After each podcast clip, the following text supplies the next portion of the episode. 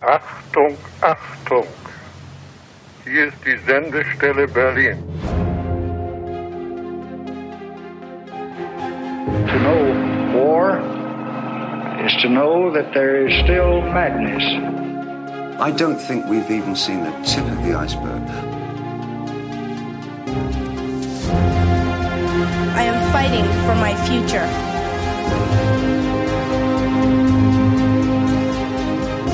We are fortunate to be alive at this moment in history. Nun, diese Geschichten sind ungefähr 20 Jahre zurück. Warum soll man denn nicht die Wahrheit sagen? Langzeitläufer. 120 Jahre in 120 Folgen.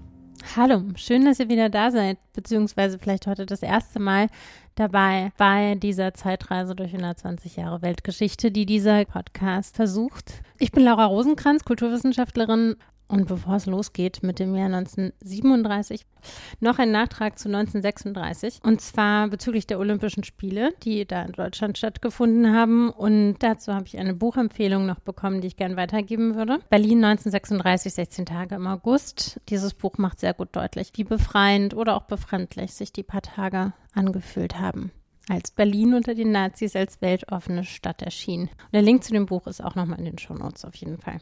Gut, Politik des Jahres 1937. Reden wir nicht lange drum herum.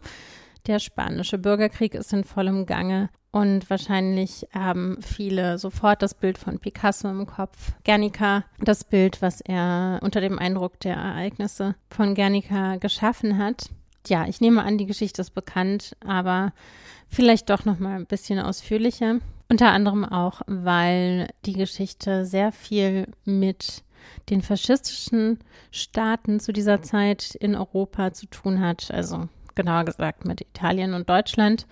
Und das vielleicht ganz interessant ist, da mal die Zusammenhänge aufzudröseln. Es ist nämlich so, dass wohl im Jahr 1936 im Sommer Franco bei den Wagner-Festspielen in Bayreuth aufgetaucht ist und Hitler ganz direkt persönlich um Unterstützung gebeten hat für seinen Krieg, der auf seinen Putsch folgte, der den spanischen Bürgerkrieg in Gang gesetzt hat. Hitler war wohl noch ganz beseelt von der Wagner-Berieselung und hielt dann eine stundenlange monologische Rede, so wie es ihm eigen war, so als Typ obwohl eigentlich gar nicht so viel zu sagen gewesen wäre. Also man hat sich schnell geeinigt, ein paar Flieger rüber zu schicken. Unter der Leitung Hermann Görings unter dem romantischen Arbeitstitel Feuerzauber. Ja, und Göring, der Löwenhaustierbesitzer, Junkie, bekannt dafür, sich mit allen möglichen Orden zuzuhängen bei öffentlichen Veranstaltungen. Dieser Hermann Göring war ein hohes Tier, war ja auch der Nachfolger Hitlers der Designierte, und hatte tatsächlich seit 1936 die vollkommene Kontrolle über die Finanzen des Militärs, was eine Wahnsinnsmacht ist. Und auf jeden Fall dieser Göring wird später noch wesentlich dazu beitragen, die deutsche Wirtschaft in den Ruin zu treiben und sein Ziel trotzdem nicht erreichen, die mächtigste Luftwaffe der Erde aufzubauen. Ja, aber weil dieser Göring eben dieses Ziel verfolgt, ist der Einsatz in Spanien ihm sehr recht, weil er dann einfach mal ausprobieren kann, wie das so klappt mit den deutschen Fliegern. Also ein kostenloser Fliegertest. Ja, ansonsten interessieren sich die Deutschen eigentlich nicht so für den Süden, aber man will auch irgendwie die Bolschewisten nicht an die Macht kommen lassen. Außerdem, abgesehen von den kostenlosen Fliegertests, sind ja vielleicht noch ein paar Rohstoffe drin. Das ist so die Überlegung. So also gibt eins das andere. Und wir befinden uns ein Dreivierteljahr später in Spanien, an der Nordküste. Guernica war so ein britischer Stützpunkt, eigentlich so ein ganz kleines Dorf in einem schmalen Tal, was aber als Festung hätte umgebaut werden können und das wollte man verhindern, weil das die republikanischen Kräfte, die eben Franco entgegenstanden, sehr gestärkt hätte. Und deshalb war der Plan, diese Brücke zu sprengen und eigentlich nicht unbedingt zivile Opfer zu fordern. Und man weiß auch bis heute nicht, ob das jetzt der Plan war, die Zivilbevölkerung dort zu treffen oder ob man eigentlich die Brücke treffen wollte. Und Fakt ist auf jeden Fall, dass damalige Flieger gar nicht genau genug die Ziele orten konnten, um zielgenau zu treffen. Was auch charakteristisch war für Luftwaffenangriffe des 20. Jahrhunderts, dass es immer sehr verheerende Folgen gab, selbst wenn gar kein gezielter Angriff auf die Zivilbevölkerung geplant war. Einfach, weil man irgendwann nichts mehr gesehen hat und einfach die Dinger fallen lassen musste, in der Hoffnung, auch mal irgendwas Relevantes oder Militärisches zu treffen. Und das nächste Problem war auch, dass wenn man einmal die Bomben geladen hatte, man keine Wahl hatte, als sie abzuwerfen, weil man mit den Bomben an Bord nicht mehr hätte landen können. Ja, und so wie es aussieht, so wie ich verschiedene Quellen und Berichte jetzt interpretieren konnte, war es wohl eine Mischung daraus, dass es nicht besonders wichtig schien, die Zivilbevölkerung ähm, zu schützen und andererseits da halt auch bestimmte Unzulänglichkeiten der damaligen Luftwaffe einfach Fakt waren. Und kurz gefasst, ähm, das muss man vielleicht nicht alles grafisch schildern, aber diese Legion Condor wirft in mehreren Schüben Bomben ab über der Stadt. Äh, die ersten treffen genau auf den Marktplatz wo sich eine Menge Menschen versammelt haben. Es wird später berichtet, dass vor allem Kinder und Frauen zuerst getroffen wurden. Also dass eine Bombe mitten in eine Gruppe von Kindern und Frauen fiel, die Körperteile durch die Luft flogen und ja, also es war einfach ein, ein ganz, ganz schreckliches, man kann es noch nicht mal Gemetzel nennen, ein, ein unvergleichlicher Akt der Zerstörung. Ich hatte mir jetzt in der Vorbereitung der Sendung auch nochmal eine Ausgabe von Geo Epoche von vor einigen Jahren angeschaut. Die hatten ähm, zwei Teile, auch sehr, sehr gut aufgemacht eigentlich. Aufstieg der Nazis und Hitlers Weg in den Krieg gemacht. Und auf jeden Fall kommt da auch Guernica vor. Und das natürlich um der Dramaturgie willen wird das so ein bisschen anhand von Augenzeugen, also von einzelnen Personen geschildert und ich fand das eigentlich sehr eindrücklich. Sie haben sich eine Frau ausgesucht, die Bedienstete war bei einer spanischen Adligen und äh, die wohl zum Zeitpunkt des Angriffs ein paar Stunden Zeit hatte, in einer Frauenzeitschrift blätterte und als die Detonationen anfingen, wohl einfach weiter in der Frauenzeitschrift geblättert hat, ähm, genauso wie ein Wirt, der einfach weiter seine Getränke ausgeschenkt hat, bis die Fassade von dem Restaurant einfach mal nach vorne klappt. Also was damit natürlich rauskommen soll, ist, dass es so unvorstellbar war, was da passiert ist, dass die Leute trotz der umherfliegenden Körperteile und Detonationen teilweise ein paar Momente gebraucht haben, um zu merken, was da eigentlich passiert und in welcher Gefahr sie sind. Und dann wird geschildert, wie diese Frau, also Maria heißt sie, diese Bedienstete, in einen Luftschutzkeller flieht und wie dann kurze Zeit darauf das Gebäude über dem Keller getroffen wird, die Luft zum Schneiden ist, natürlich Menschen unter den Trümmern begraben sind und wie sie nach draußen kriechen kann, gerade so noch und sich dann irgendwie so einen abgeflogenen Arm aus dem Gürtel ziehen muss. Sachen, die, die man sich auch tatsächlich, auch wenn ich das jetzt so erzähle, eigentlich kaum vorstellen kann oder vielleicht, äh, wahrscheinlich könnte ich gar nicht weiterreden, wenn ich, wenn ich mir das wirklich so vorstellen würde, wie es, wie es war. Also ich, ich glaube, das, also es ist einfach fast schon zu schrecklich, um es fassen zu können. Äh, aus dem Grund ist mir auch im Kopf geblieben, als Zelensky letztes Jahr der ukrainische Präsident nach dem Beginn des Angriffskriegs Russlands auf die Ukraine, wie Zelensky vor dem spanischen Parlament in einer Videoschalte die Zerstörung die damals in der Ukraine vorgefallen waren, mit den Angriffen auf Guernica verglich. Äh, also er hat damals gesagt, wir befinden uns im April 2022, aber es scheint so, als ob es April 1937 sei, als die ganze Welt vom Angriff auf ihre Stadt Guernica erfuhr. Also natürlich ist Zelensky auch immer gut darin, bei seinem Gegenüber irgendwas zu finden, was einen Anknüpfungspunkt Punkt bildet. Aber auch in der Ukraine werden zivile Ziele getroffen, ähm, haben die, die schrecklichen Taten von Butcher stattgefunden und entsprechend ist der Vergleich wahrscheinlich durchaus berechtigt. Und ähm, was, was mir auch im Kopf hängen geblieben ist, als es damals passiert ist, also vor allem Butcher so einen Schock einmal durch die Welt gejagt hat, hat äh, so ein Künstler, ich weiß gerade gar nicht mehr wer, aber hat in einem Interview berichtet, dass ein Deutschlehrer bei irgendeiner Veranstaltung auf ihn zugegangen ist und ihn gefragt hat, wieso er nicht auf dem Weg in die Ukraine ist, so wie damals die internationalen Brigaden, die sich eben auch viel aus Künstlern und Intellektuellen zusammengesetzt haben und eben gegen Franco sich zusammengezogen haben. Gruseligerweise gab es diese Vergleiche häufiger. Gruseligerweise, weil viele gesagt haben, dass die Ereignisse in Spanien eigentlich schon die ersten Takte des Zweiten Weltkriegs waren. Also die ersten deutschen Bomben auf fremden Boden seit dem Ersten Weltkrieg, dass das den Beginn des Zweiten Weltkriegs eigentlich schon markiert hat. Jedenfalls, damals gibt es noch kein Social Media. Also die Leute aus Guernica haben keine Chance, einfach mal ein paar Tweets abzusetzen und zu zeigen, wie es dort vor Ort ist. Ähm, es müssen Journalisten dorthin reisen und von dort berichten. Unter anderem macht das George Steer, ein Journalist der Londoner Times. Was vor allem besonders wichtig ist äh, in diesem Bericht ist, dass George Steer einige Geschosse deutscher Herkunft eindeutig identifiziert und für immer festhält, dass die Deutschen das auf jeden Fall zweifelsfrei waren. Dieser Bericht vor allem löst international Kritik aus. Die Nazis ähm, bestreiten einfach frech, dass sie damit irgendwas zu tun hatten. Abstruserweise geht man in Berlin sogar so weit, ähm, Times, also das Magazin, für das George Steyer schreibt, Times rückwärts zu lesen. Und wenn man Times rückwärts liest, dann liest man Semit ist ja klar, ne? Also das muss ein jüdisch-marxistisch versifftes Kampfblatt sein, was sich das einfach ausdenkt, dass das deutsche Geschosse waren. Genau.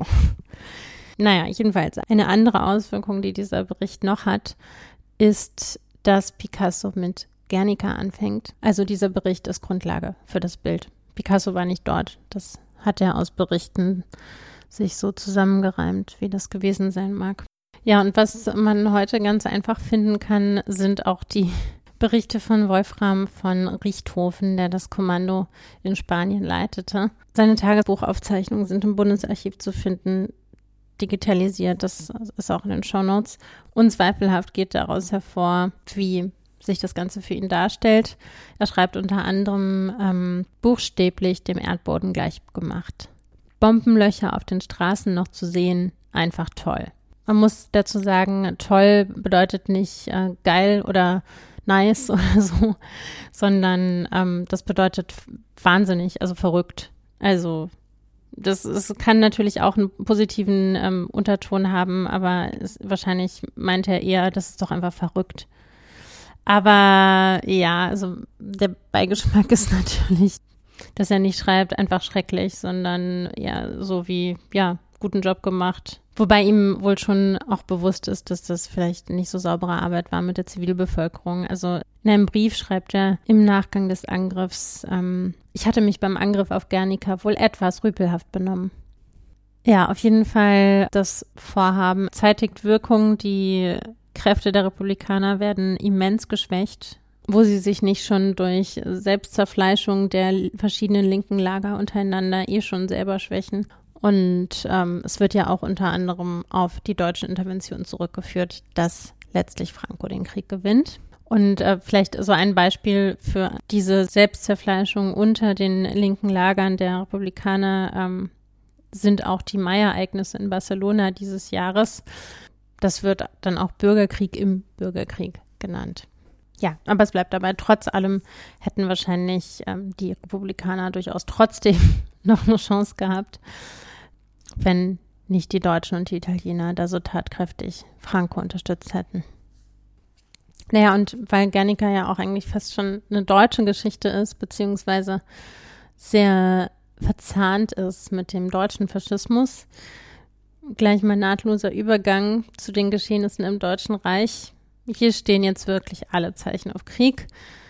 Müssen sie auch stehen weil nämlich die Nazis ökonomisch, also was die Wirtschaft angeht, komplett auf Krieg spielen. Also sie übernehmen sich komplett, was äh, die Ausgaben angeht. Also der Vierjahresplan Hitlers hatte ich, glaube ich, in einer der vergangenen Folgen auch mal einen O-Ton gespielt. Dieser Vierjahresplan ist eigentlich die rasante Aufrüstung der ähm, vermeintliche Aufbau des Landes wird vor allen Dingen durch die Notenpresse finanziert. Und ähm, schon jetzt im Jahr 37 sind, sind die Löhne teilweise eingefroren und es geht den Leuten immer noch nicht gut. Also der gewöhnliche Arbeiter ernährt sich von Kohl und Brot und ein Anzug ist eine Anschaffung fürs Leben. Für mehr reicht's nicht. Ja, und ähm, die Idee der Nazis war wohl einfach so schnell andere Länder zu erobern und die auszubeuten, dass, dass die ganzen Investitionen halt aufgehen würden. Also so alles auf eine Karte zu setzen, aufzurüsten, was das Zeug hält, um dann halt so schnell wie möglich, so viele Länder wie möglich unter Kontrolle zu kriegen, deren Ressourcen auf, auszubeuten und daraus eben das neue Weltreich aufzubauen. Ja, und äh, zusätzlich dazu hat der eine den anderen einfach mit seinem Größenwahn überboten. Und äh, solche selbstberauschten, größenwahnsinnigen Köpfe haben natürlich nicht unbedingt die Nüchternheit, um ihre Finanzen ordentlich auf die Reihe zu kriegen. Auf jeden Fall legt Hitler jetzt so richtig los mit ähm, allgemeinen Herrschaftsanspruch der Deutschen. Also er, er fantasiert zum Beispiel zur Eröffnung des Hauses der deutschen Kunst im Juli 1937. Es solle der Bau eines Tempels beginnen, nicht für eine sogenannte moderne, sondern für eine wahre und ewige deutsche Kunst. Er brüstet sich ähm, mit der Wiedereinführung der Wehrpflicht, der Schaffung der Luftwaffe, dem Wiederaufbau der Marine und der Wiederbesetzung des Rheinlands, was alles die deutsche Ehre schon wieder hergestellt habe und hält seine berühmten Monologe vor ungefähr jedem, der es hören will, bezüglich der Expansion Deutschlands unter dem Einsatz von Gewalt, der in den kommenden Jahren geplant sei. Und äh, was man vielleicht noch dazu sagen muss, es gab in den eigenen Reihen, also so, gab es halt schon so ein paar Leute, die gesagt haben, das haut eigentlich alles nicht hin. Also sogar Göring soll anfangs noch der, der Meinung gewesen sein, dass das so nicht aufgehen kann. Und obwohl all das natürlich alarmierend genug ist, schaut das Ausland erstmal weiter einfach zu. Beziehungsweise haben natürlich auch alle ihre Gründe, ähm, nicht einzuschreiten oder erstmal nur diplomatisch zu versuchen, da der Lage Herr zu werden. Da vielleicht auch nochmal ein Schwerpunkt zu in den nächsten Folgen. Aber ja, es ist, ähm, es ist schon bedenklich, dass da halt so wenig passiert bei so klaren Ansagen aus einem faschistischen Land, zumal aus dem Land, das schon mal den Krieg angefangen und verloren hat, dann ähm, ja, solche Ansagen kommen und der Versailler Vertrag so, so vielfach gebrochen wird, ohne Konsequenzen und so weiter und so fort.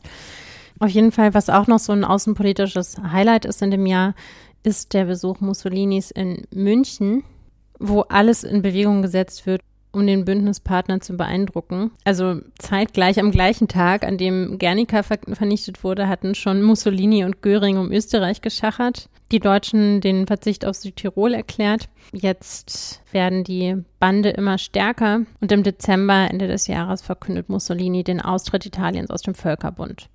Und in Rom wird ein Abkommen über die wirtschaftliche Zusammenarbeit von Italien und Deutschland unterzeichnet das auch die wirtschaftliche Hilfe für den Kriegsfall vorsieht. Natürlich geht auch gleichzeitig in Deutschland die Diskriminierung von jüdischen Menschen immer weiter. Und ähm, ein Aspekt, den ich glaube ich noch nicht erwähnt habe, den ich aber auch ganz interessant fand, war, dass zumindest bis 37 tatsächlich einige Kooperationen bestanden zwischen einigen zionistischen Organisationen und Hitler-Deutschland, weil es nämlich wirklich Zionisten gab, die der Meinung waren, dass es ein ganz großer Irrtum war, dass äh, jüdische Menschen sich in Deutschland niedergelassen hatten und dass diese beiden Völker einfach nicht zusammenpassen. Und äh, entsprechend auch da der Plan war, einfach die gesamten deutschen Juden nach Palästina zu schaffen und die Deutschen Deutschen sein zu lassen und eben äh, im Staat Israel sich zu sammeln und ähm, da sich darauf zu konzentrieren, das eigene Volk dort zu sammeln. Das war so die Idee. Und abstruserweise, also trotz der ganz offensichtlichen menschenunwürdigen Aktionen gegen jüdische Menschen, dauerte das wirklich bis 37, dass diese seltsame Zusammenarbeit da vonstatten ging. Und es war auch dann noch doppelt und dreifach gut für die Deutschen. Es war nämlich so, dass dadurch die Reichsbank nur beschränkte Wiesen für die Auswanderer zur Verfügung stellen musste und außerdem ein Markt für deutsche Fertigwaren in Palästina erschlossen wurde, weil natürlich das deutsche Waren, die halt da vertrieben wurden aus ihrer Heimat und die sich halt dann also verbunden waren mit bestimmten deutschen Produkten also so Markenbildung war da ja auch schon voll im Gang und dann halt aus nostalgischen Gründen auch eine Nachfrage hatten nach den altbekannten Produkten, wenn man schon so brutal entwurzelt worden war. Entsprechend lag dann tatsächlich Deutschland absurderweise mit um die 16 Prozent aller Einfuhren nach Palästina an erster Stelle. Ja, und die nach Palästina verfrachteten ähm, deutschen Juden hatten es dort auch gar nicht so leicht mitunter. Also die Anpassung an das heiße Klima fiel nicht leicht und sie fielen wohl auch auf durch ihre steiferen Umgangsformen, den bürgerlichen Kleidungsstil, eine übertriebene Höflichkeit und das Festhalten an der deutschen Sprache. Und ja, das war für viele der Einwanderer, die wohl auch mit recht hohem Bildungsgrad, mit eigentlich recht erfolgreichen Lebensläufen bis dahin ihr Leben bestritten hatten. Ein hoher Statusverlust gleichzeitig bedeutete natürlich die Qualifikation Gutes für das, die örtliche Wirtschaft, also das Gesundheits-, Bildungs-, Verwaltungswesen profitierte, die Kultur, also wo immer die sich einbringen konnten, brachten sie sich ein und ja, es war dann vielleicht doch in einiger Hinsicht ein Verlustgeschäft für Deutschland, trotz der tollen Zahlen, was die Exporte von Fertigwaren anging. Ja, und weil wir da damit ja eigentlich schon mitten in Nahost angekommen sind, so richtig ruhig ist es in Palästina auch nicht zu dieser Zeit. Also schon im Vorjahr sind ja Konflikte ausgebrochen zwischen Juden und Palästinensern. Die gehen weiter. Die Juden wehren sich nach den Angriffen aus dem Vorjahr jetzt nicht mehr nur passiv. Also es gibt wirklich gewaltsame Auseinandersetzungen. Die Araber werden dabei von Großbritannien unterstützt, die einen deutschen Angriff auf Nahost befürchten und sich die Gunst der arabischen Bevölkerung, äh, was den Suezkanal angeht, sichern wollen. Das ist natürlich auch eine Allianz, die später eine verheerende Auswirkung auf Millionen vom Tod bedrohte europäische Juden haben wird, weil die Einwanderung beschränkt wird und so weiter und so weiter. Also ein unheilvoller Rattenschwanz, der sich daraus ergibt. Und eine britische Kommission legt in diesem Jahr auch einen Teilungsplan für Palästina vor, den aber sowohl die Juden als auch die Palästinenser dankend ablehnen. Naja, von Nahost mal noch weiter nach Osten. Äh, an der Marco Polo Brücke in Peking kommt es zu einer Schießerei zwischen japanischen und chinesischen Soldaten. Chiang Kai-shek beginnt unter Druck seiner Basis den anti-japanischen Widerstandskrieg. Und die Kuomintang und die KPCH vereinigen sich kurzzeitig mal wieder gegen den gemeinsamen Feind Japan. Ja, und damit beginnt ein wirklich erbarmungsloser Vernichtungskrieg Japans gegen China, den es, ähm, die Geschichte wiederholt sich da immer wieder, Konflikt nennt und der erst 1945 enden soll. Es soll der größte Vernichtungskrieg des 20. Jahrhunderts nach dem Deutschlands gegen Polen und die Sowjetunion werden, mit circa 20 Millionen Toten. Ja, und in den Dezember 1937 fällt auch der Raub Nankings. Und dieser Raub Nankings beschreibt schwere Ausschreitungen der Japaner gegen die Zivilbevölkerung mit 200.000 Morden, nachdem Kämpfe um Shanghai und Nanking verloren worden waren. Ja, wo wir schon mal bei brutalem und sinnlosen Niedermetzeln von Menschen sind. Ähm, der Starlink-Terror geht natürlich auch weiter. Und was das angeht, ähm, habe ich eine Geschichte jüngeren Datums gefunden, nämlich die äh, Ausgrabung von Massengräbern in der Ukraine bei Odessa. Es war eine Nachricht vom Sommer 2021, also ein Dreivierteljahr vor dem Angriffskrieg auf die Ukraine. Und da wurde besagt, das Massengrab des sowjetischen Geheimdienstes entdeckt. Und ähm, was man da gefunden hat, waren 29 Gruben, vor denen Häftlinge in der Zeit des Stalin-Terrors zwischen 37 und 41 erschossen wurden. Und ähm, diese Gruben oder die Funde dort zeigten auch, dass ähm, die Menschen anscheinend mit verbundenen Händen per Genickschuss getötet wurden und dann direkt in diese Gruben fielen, die dann zugeschüttet wurden, wenn sie voll waren eine systematische und auch ziemlich wahllose Vernichtung von Menschen. Leider habe ich aus der Weltpolitik äh, diesmal wirklich keine schöne Nachricht. Die letzte Nachricht, äh, die ich rausgesucht habe, ist, dass auch in Brasilien jetzt eine faschistische Diktatur an die Macht kommt. Äh, es wird der Estado Novo ausgerufen nach dem Vorbild Portugals. Und äh, dazu muss man allerdings sagen, dass der ähm, Diktator, der diesen neuen Staat ausruft, Getulio Vargas eigentlich schon seit 1930 da unterwegs ist. Deshalb wird auch eigentlich die Zeit ab 1930 bis 45 dann eben als Estado Novo für Brasilien bezeichnet. Ja, wie gesagt, Portugal war Vorbild. Dort hat der Wirtschaftsprofessor und spätere faschistische Diktator Antonio de Oliveira Salazar eine faschistische Diktatur begründet, die auch Estado Novo hieß. Und Merkmale beider äh, Regimes war eine konservative Diktatur mit staatlich kontrollierter Planwirtschaft, strenger Pressezensur und Staatspolizei. Ah, doch, ich habe noch eine Nachricht vergessen. Eine einzige gute Nachricht habe ich. Und zwar, also zumindest für die Iren, der äh, irische Freistaat, der ja nach der Teilung der Insel 1920 im Jahr 22 seine Unabhängigkeit erhalten hatte, wird jetzt durch eine Änderung der Verfassung auch praktisch unabhängig, formell dann nach dem Zweiten Weltkrieg. So, dann war es das zur Weltpolitik. An Anekdoten und Funfacts habe ich diesmal nur so ein, zwei. Trotzki ist im Exil in Mexiko angekommen, nachdem wirklich kein anderes Land der Welt ihm so wirklich Asyl geben wollte. Und ihre Gastgeber in Mexiko sind keine anderen als Frida Kahlo und Diego de Rivera. Die machen ein bisschen Platz in ihrem blauen Haus in Coyasan. Und Trotzki hat eine Affäre mit Frida. Ja, die andere Geschichte eigentlich nicht so lustig. Es ist eher so, dass äh, da eine beeindruckende Frau mit einer beeindruckenden Karriere leider ihren letzten Flug antritt.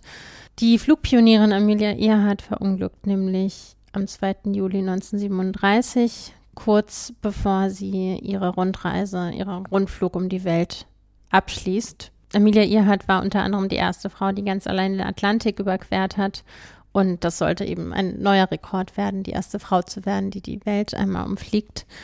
So, das Flugzeug wurde nie gefunden. Ja, und wie es halt so ist mit so verschollenen AbenteurerInnen, ist es so, dass der Vorfall bis heute Faszination ausübt. Es werden Millionen immer mal wieder da reingesteckt, dieses Wrack zu finden.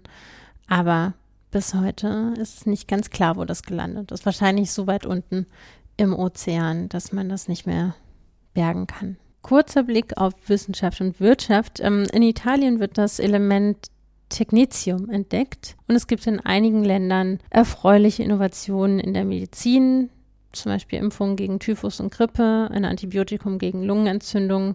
Und ausgerechnet in Nazi-Deutschland gibt es auch einige Innovationen. Es wird unter anderem das Methadon synthetisiert und das Polyurethan erstmals künstlich hergestellt. Äh, letzteres ähm, unter der Hand von Otto Bayer und IG Farben. Ja, und was, was man für 1937 auf jeden Fall auch noch erwähnen sollte, ist, dass Turings Paper on Computable Numbers erscheint und in einer Besprechung dieses wissenschaftlichen Papiers der Begriff Turing Machine geprägt wird.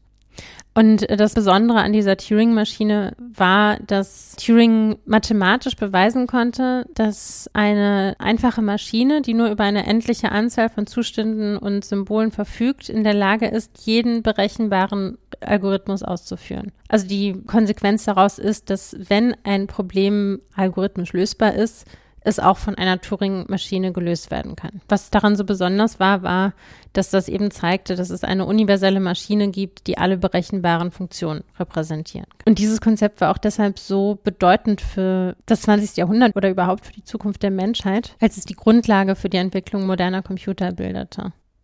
Okay, und dann damit zur Kunst die in diesem Jahr in vieler Hinsicht fast untrennbar mit den politischen Ereignissen verbunden ist. Also nicht nur Guernica, sondern auch einfach dem Fakt geschuldet, dass sehr viele KünstlerInnen sich auf der Flucht befinden. Also sei es aus der Sowjetunion oder aus den faschistischen Ländern äh, Europas. Also totalitäre oder faschistische Regime sind natürlich nie ein guter Ort für freidenkende und freilebende und liebende Menschen, was ja Künstler häufiger mal sind. Und natürlich landen in Deutschland auch so einige in den Lagern, unter anderem der Bauhausschüler, Architekt und Designer Franz Ehrlich, der perfiderweise dazu angehalten wird, als Gefangener des KZs Buchenwald den Schriftzug jedem das Seine zu designen. Dieser Franz Ehrlich ist insofern eine interessante Figur, weil er im KZ den Krieg überlebt tatsächlich und zwar eben dem Umstand geschuldet, dass er Architekt war und damit beauftragt wurde, eben diese Eingangstore für das Lager zu entwerfen, samt des Schriftzuges. Später wurde er sogar bezahlter Hauptdesigner für das Baubüro des Lagers und hat unter anderem Möbel entworfen für das Kommandantenhaus. Ja, also ehrlich ist dann in der DDR später auch ein großes Tier geworden, war auch Stasi-Informant und so weiter. Und es ist wohl zumindest durch Mithäftlinge belegt, dass er wohl tatsächlich dem Widerstand geholfen hat aus seiner Position als Lagerarchitekt, als Lagerdesigner, indem er ähm, Baudetails, also Konstruktionspläne weitergegeben hat. Ja, also und während einige Bauhäusler im KZ landen, wie man in dieser Geschichte sieht, fliehen andere scharenweise ins Ausland. Also Mies Wanderow und Gustav Oelsner sind ab diesem Jahr in den USA. Gropius schon lange erhält auch ein, hat ja auch schon vorgesorgt, bekommt einen Lehrstuhl für Architektur an der Harvard-Uni, während also quasi die Menschen, die von Deutschland aus die, die Architektur des 20. Jahrhunderts so maßgeblich geprägt haben, alle vertrieben werden oder in ihrer Kreativität erstickt und eingeschränkt, haben die Nazis ganz eigene Pläne für die Architektur des Landes. Also es, in, in, verschiedenen Städten sollen halt so megalomane äh, Bauwerke entstehen und die Städte sollen von der Größe deutschen, was weiß ich was, Größe des Staates und der Deutschen und so weiter ver, ähm, symbolisieren sollen.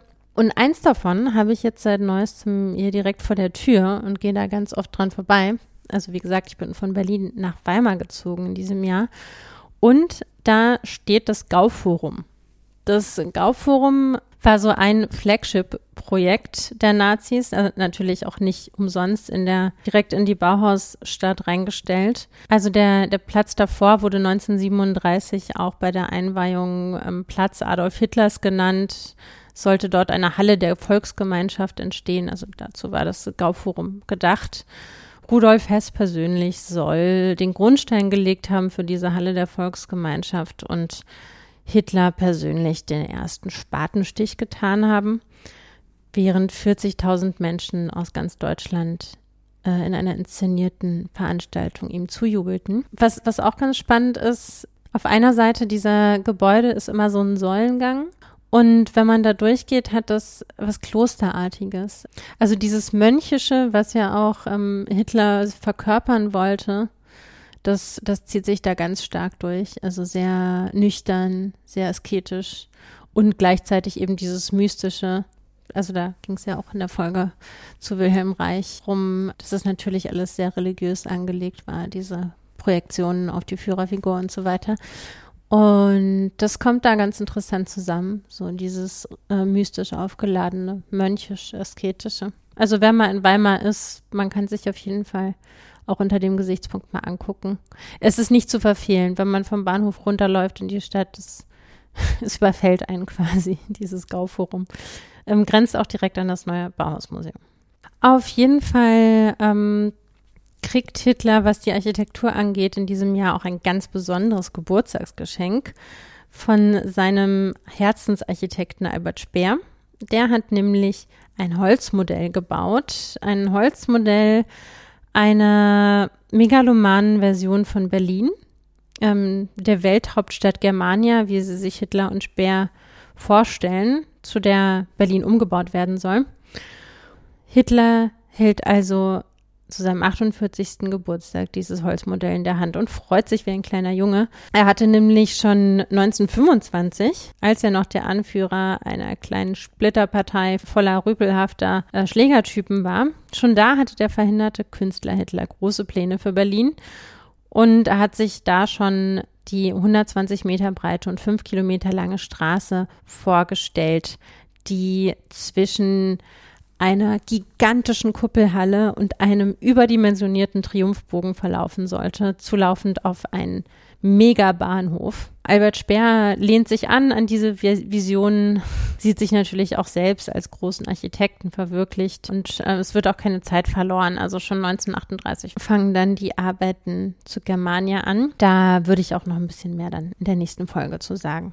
Was die Kunst angeht, überbietet man sich in, in, Geschmacklosigkeit und Hässlichkeit in Bezug auf die sogenannte entartete Kunst. Und das Ganze war, äh, so wie wirklich fast jede öffentlich wirksame Veranstaltung der Nazis, natürlich bis ins Kleinste durchgeplant und inszeniert. Also einen Tag vor der Eröffnung der Ausstellung zur entarteten Kunst in den Hofgartenarkaden in München war direkt nebenan die große deutsche Kunstausstellung eröffnet worden im Haus der deutschen Kunst, worin eben die vermeintlich erhabene und äh, schöne über überragende Kunst des Dritten Reichs gezeigt wurde.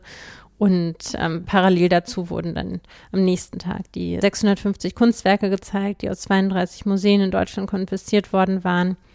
Und ja, da war halt alles dabei, was interessant war zu der Zeit. Also Expressionismus, Impressionismus, Dada, neue Sachlichkeit, Surrealismus, Kubismus, Fauvismus und so weiter. Also George Groß, Kirchner, Ernst, Schmidt-Rottluff, Max Pechstein, Paul Klee, Ernst Barlach, also wirklich ähm, die deutschen Künstler, die die Moderne wesentlich mitgeprägt haben und einfach bis heute ähm, sehr viele Menschen berühren mit ihrer Kunst und Milliardenwerte erreichen auf dem Kunstmarkt und so weiter. Also das fanden die Nazis irgendwie das mit ihrem komischen Spleen der vermeintlichen Perfektion und Makellosigkeit einfach und haben das dann äh, wirklich mit großer Leidenschaft auch noch so neben abgetrennten Körperteilen und Bildern von Krankheiten und so inszeniert, um halt auch in den äh, in der Wahrnehmung der Zuschauenden Ablehnung oder Ekel zu provozieren. Und ähm, tatsächlich fand die Ausstellung auch einigen Anklang. Also mehr als drei, drei Millionen Besucher kamen, um sich das anzugucken. Und ja, und natürlich tat das allen weh, die mit dieser Kunst was anfangen konnten. Was natürlich auch eine viel menschenfreundlichere Weltsicht bedeutete, diese Kunst. Also weil der Mensch ja per se nicht perfekt ist, sondern, sondern vielschichtig und ständig damit beschäftigt, irgendwie einigermaßen stabil durch die Welt zu stolpern und mit seinen inneren Welten klarzukommen, die diese Künstler ja auch geschafft haben, nach außen zu tragen. Naja, auf jeden Fall kommentierte der von den Nazis in die USA geflohene deutsche Philosoph Ernst Bloch die Eröffnung dieser Ausstellung in München wie folgt. Möge man leiser reden, es ist ein Sterbender im Zimmer. Die sterbende deutsche Kultur, sie hat im Innern Deutschlands nicht einmal mehr Katakomben zur Verfügung nur noch Schreckenskammern, worin sie dem Gespött des Pöbels preisgegeben werden soll. Ein Konzentrationslager mit Publikumsbesuch. Das wird toll und immer toller. Ja, und, und einer dieser Künstler übrigens, der sich äh, eben empört bei der Ausstellung Entartete Musik, die im Folgejahr folgen wird, in Düsseldorf nicht neben Strawinski und anderen Größen moderner Musik ausgestellt worden zu sein, ist Bella Bartok. Und der macht in diesem Jahr etwas sehr Erfreuliches und Spannendes. Und zwar seine Sonate für zwei Klaviere und Schlagzeug. Das klingt jetzt wahrscheinlich für viele sehr nichtssagend, aber es ist super spannend. Er ist nämlich in Ungarn übers Land gereist und hat die Gesänge und die Musik der Bauern dort aufgenommen. Und mit dem verbunden, was er mit seiner klassischen musikalischen Ausbildung schon hatte, schon kannte und daraus was ganz Faszinierendes und Neues gemacht. Da gibt es auch einen ganz tollen Beitrag zu vom WDR, den verlinke ich auch in den Show Notes. Da ist die Musik auch mit eingespielt, das kann man sich dann noch viel besser vorstellen. Aber auf jeden Fall ähm, hat er eben wirklich eine sehr große Bewunderung für diese traditionell gewachsenen Arten, Musik zu machen und sagt darüber, unsere Volksmelodien sind samt und sonders wahre Musterbilder höchster künstlerischer Vollkommenheit. Ich betrachte sie im Kleinen als eben solche Meisterwerke wie im Reich der großen Formen eine Fuge von Bach oder eine Sonate von Mozart. Von dieser Musik können wir die unvergleichliche Gedrängtheit des Ausdrucks, die strengste Ausmerzung alles Unwesentlichen lernen. Und das war es, wonach wir uns nach der Weitschweifigkeit der Romantik vor allem sehnten. Ja, das Filmjahr hat im Wesentlichen Unterhaltungsfilme zu bieten, so wie wahrscheinlich auch insgesamt alle Filmjahre so um, spätestens ab jetzt.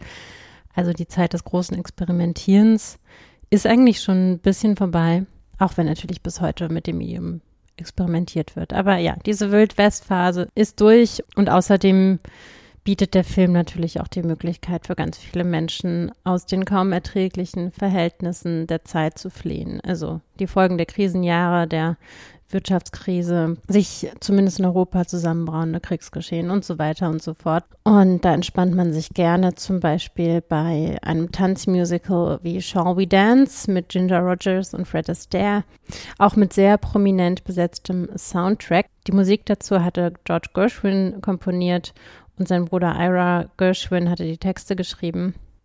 George Gershwin starb auch leider schon im selben Jahr an einem Gehirntumor. Und ähm, ja, das lässt natürlich den Film auch nochmal heraustreten aus der Fülle der vielen Filme, die in diesem Jahr erscheinen. Und was auf jeden Fall auch einiges an Legacy hatte, einiges an Nachwirken, war sicherlich äh, Schneewittchen und die sieben Zwerge, der Disney-Zeichentrickfilm, der auch äh, Jahrzehnte später noch, ich glaube sogar in meiner Kindheit noch einfach ein einziger Dauerbrenner war. Vielleicht auch bis heute. Ich weiß nicht, ob Kinder das immer noch gucken. Gibt ja genug andere Disney-Filme inzwischen oder überhaupt Kinderfilme. Aber auf jeden Fall war das ähm, deshalb auch besonders, weil es der erste abendfüllende Zeichentrickfilm von Disney war und die Uraufführung war auch passenderweise kurz vor Weihnachten in Hollywood. So, und um mal kurz einen Blick in die Literatur des Jahres 1937 zu werfen. J.R.R. Tolkien veröffentlicht den Hobbit. André Breton, mein hassgeliebter Surrealist, veröffentlicht das Werk äh, L'amour fou, also die verrückte Liebe, äh, die Art von Liebe, die alles aus den Angeln hebt und äh, beschreibt darin das Kennenlernen mit seiner Ehefrau und Muse Jacqueline Lambert. Ich will jetzt nicht wieder einen Rant über Breton anfangen, aber das ist natürlich eine fragwürdige Dynamik überhaupt, so diese weibliche Muse für den männlichen Künstler. Aber ich steige jetzt mal nicht weiter drauf ein. Der Begriff Amour fou hat auf jeden Fall so als metaphorischer Ort, so als ähm, Begriff seinen Einzug gehalten in das kollektive Gedächtnis, in die Kultur- und Literaturgeschichte. Deshalb auf jeden Fall wahrscheinlich auch lesenswert. Ja, und ansonsten erscheint auch der viel beachtete Roman Of Mice and Men der die Geschichte zweier Wanderarbeiter im Amerika der Great Depression, der großen Wirtschaftskrise oder des Nachgangs der Wirtschaftskrise beschreibt. Zwei Menschen, die von einem besseren Leben träumen, so wie viele Millionen anderer Amerikaner, Nordamerikaner und EinwandererInnen, gilt so als typisches American Dream Werk, also als typisches Werk, was diesen Traum ähm, behandelt. Ah ja, und von dem unaussprechlichen, äh, zumindest was seinen Namen angeht, Ödön von Horvath, erscheint ähm, Jugend ohne Gott, ein weiteres großartiges literarisches Werk.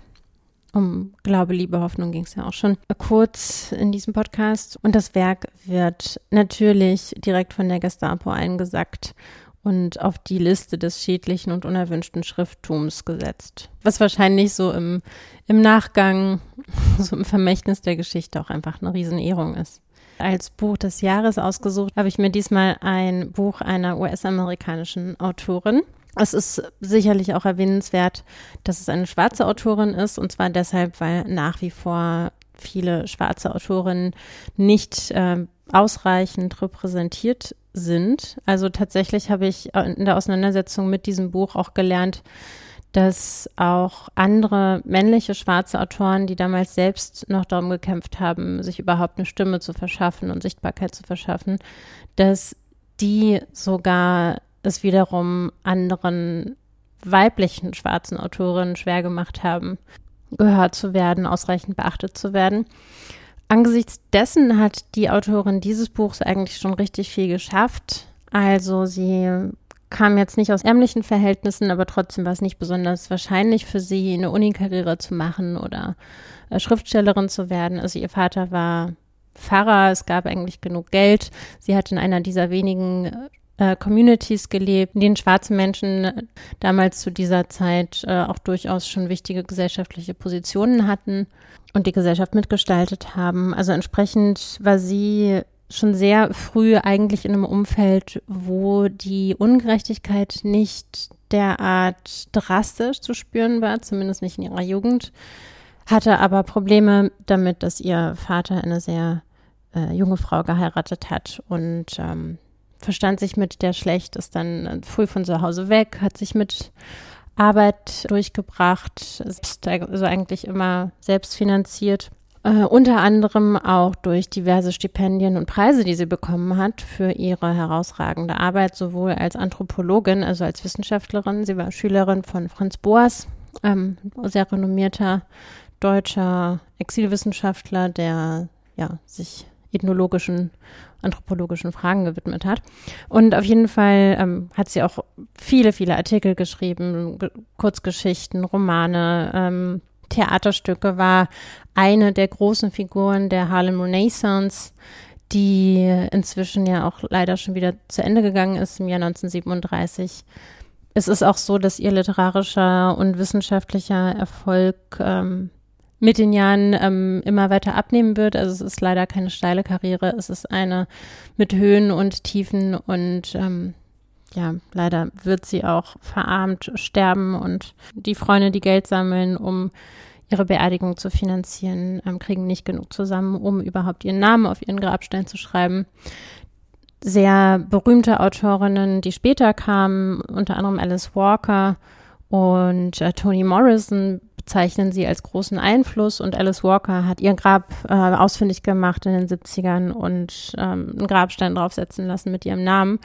Ich habe mir auch eh überlegt, vielleicht gehe ich in ihrem Todesjahr 1960 noch mal ein bisschen tiefer auf diese Biografie ein das ist auf jeden Fall auch ein sehr unstetes Leben. Also Beziehungen halten nicht. Sie kämpft immer sehr zwischen ihrem Begehren, zwischen ihren ähm, Bedürfnissen einfach als Mensch und als Frau und ihrem Willen, ein Werk hinzulegen, eine Karriere zu machen im akademischen Bereich und eben was von Bedeutung zu schreiben oder überhaupt sich auszudrücken. Und ja, dieser Widerstreit spiegelt sich halt auch eben in einem sehr teilweise sehr zerpflückten Lebenslauf und auf jeden Fall sehr interessant und woran sich auch vieles ablesen lässt, ähm, was wichtig war für diese Zeit und für viele Menschen galt deren Biografien aber so nicht, äh, nicht so prominent aufgenommen wurden in die kollektive Erinnerung. Naja, auf jeden Fall ähm, das mal so ein bisschen biografische Einordnung ähm, darüber, wer da schreibt, weil das nämlich auch wesentlich für das ist, was da geschrieben wurde. Also es ist ein, eine fiktive Geschichte, es ist ein Roman. Was da ganz auffallend mit reingeflossen ist, ist eben die tiefe Kenntnis, so, so wirklich bis in tiefste Schichten und kleinste Gesten, Ausdrucksweisen der Art und Weise, wie die Leute ähm, schwarze Communities im Florida des beginnenden 20. Jahrhunderts äh, gelebt haben, sich ausgedrückt haben, gehandelt haben, gedacht haben, gefühlt haben.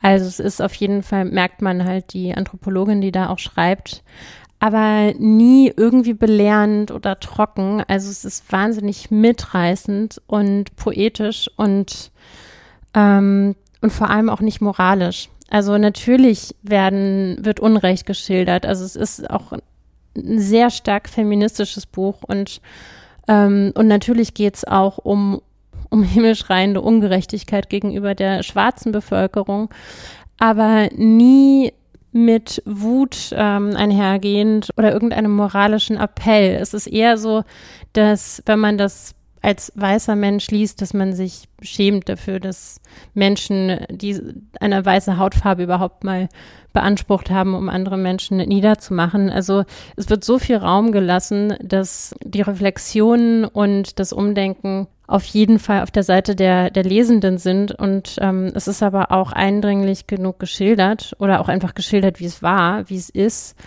dass es, dass es völlig ausreicht, äh, sich dem nicht entziehen zu können und da auch wahrscheinlich eine Haltung einnehmen zu müssen als Lesender. Also das ist wirklich, wenn man sich da zurückerinnert, was Virginia Woolf in A Room of One's Own über gute Literatur geschrieben hat, also dass selbst wenn man wahnsinnig wütend ist über einen Umstand, dass es der Literatur nie gut tun wird, diese Wut ganz äh, direkt einfließen zu lassen in sein Schreiben ohne dass, dass ich jetzt weiß, ob Ronnie Hurston Virginia Woolf kannte oder nicht. Es kann schon gut sein, dass es bei ihr angekommen ist. Aber auf jeden Fall, äh, glaube ich, macht sie das einfach intuitiv, weil sie eine sehr realistische Autorin ist, bis ins Kleinste ihre Beobachtungen einfließen lässt, ihre Fähigkeit, das Verhalten von Menschen zu beschreiben, so dass es halt auch Menschen verstehen können, die aus komplett anderen Kontexten kommen, aus einer komplett anderen Zeit und das ist wirklich großartig. Also ich könnte noch eine halbe Stunde weiterreden, einfach darüber, wie, wie toll ich diese, diese Erzählung finde, dieses,